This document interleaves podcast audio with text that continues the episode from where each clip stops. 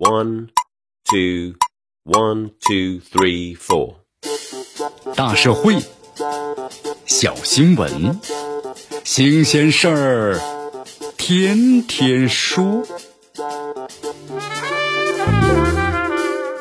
朋友们，你们好，这里是天天说事儿，我是江南。这近日啊，中国足协呢，中足联筹备组呀，召集了中超、中甲、中乙联赛俱乐部召开了线上会议。会后呢，中国足协就下发了二零二二赛季中超、中甲、中乙联赛相关工作的通知，公布了二零二二三级联赛准入俱乐部的名单，同时呢，也发布了俱乐部欠薪解决方案及相关的处罚的办法。那么这个方案呢，给咱们概括为就是一句话吧，像欠薪暂时呢让步了。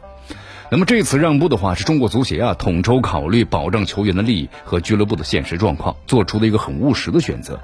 根据这个通知，部分存在欠薪的俱乐部在提交呢俱乐部欠薪解决方案之后呢，也有被有条件的授予准入。那这就意味着让人手心捏把汗的职业足球联赛至少可以正常的举办了。当然，这必然会引发争议。规则呢是刚性的，这执行规定啊当然是不能够含糊。但是在严峻的现实这面前，暂时的让步或者是不得已的法外开恩。职业足球的运转关键就是钱，但是呢，看看现实，一段时间以来，有些俱乐部这欠薪现象非常的严重。那么近年来呢，因为母公司陷入财政危机而退出的俱乐部呀不在少数。根据媒体的报道，目前中超球队。有超过百分之七十的俱乐部都存在呢欠薪的问题，那么中甲和中乙啊也有不同程度存在欠薪的问题，蒿俊闵讨薪也成了咱们中国职业足球寒冬里的一个缩影。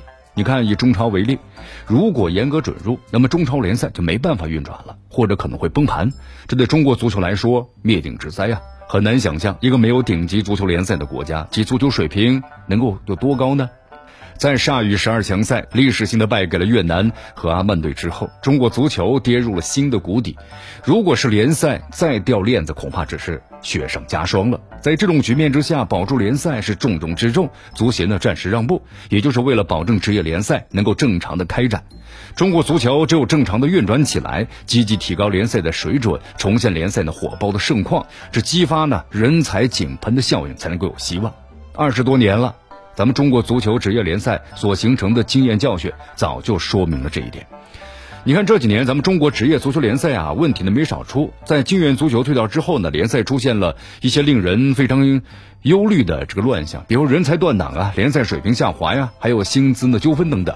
但是解决联赛的问题啊，消解乱象，乃至呢就是发力展开足球改革，力挽狂澜，这有前提，就联赛必须要运转。否则的话，中国足球知耻而后勇，追赶的亚洲先进国家足球就无从谈起了。冰冻三尺非一日之寒，欠薪的问题由来已久。我们说，既有管理和诚信方面的原因，也有呢疫情方面的原因。这个疫情发生以来啊，世界各国的联赛都受到影响了。这二零二二年呢，疫情造成了欧洲各大联赛多支球队欠薪，二十支的意甲球队当中，一度有十五家俱乐部存在欠薪的问题。对此的话，一些国家的联赛呢，采取了有降薪还有呢处罚兼顾的这么一个合理措施，使得联赛啊有了正常运转的动力。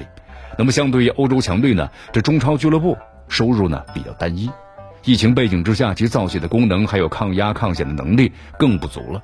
对此的话，从政策方面加以适当的扶持，包括呢某种容忍，也是合乎情理的。从这个意义上来说，中国足协呢出台相应的方案，是应对危机的紧急招数，是止血还有消肿的必要的措施。但有点不能够忽视，这是人们担心啊，规则呢，这人们担心啊，规则被僭越，甚至欠薪啊成为习惯的心情。因此呢，中国足协的态度也非常明确，暂时是让步，但是并不意味着对欠薪不管了，也并不意味着就不要规则了。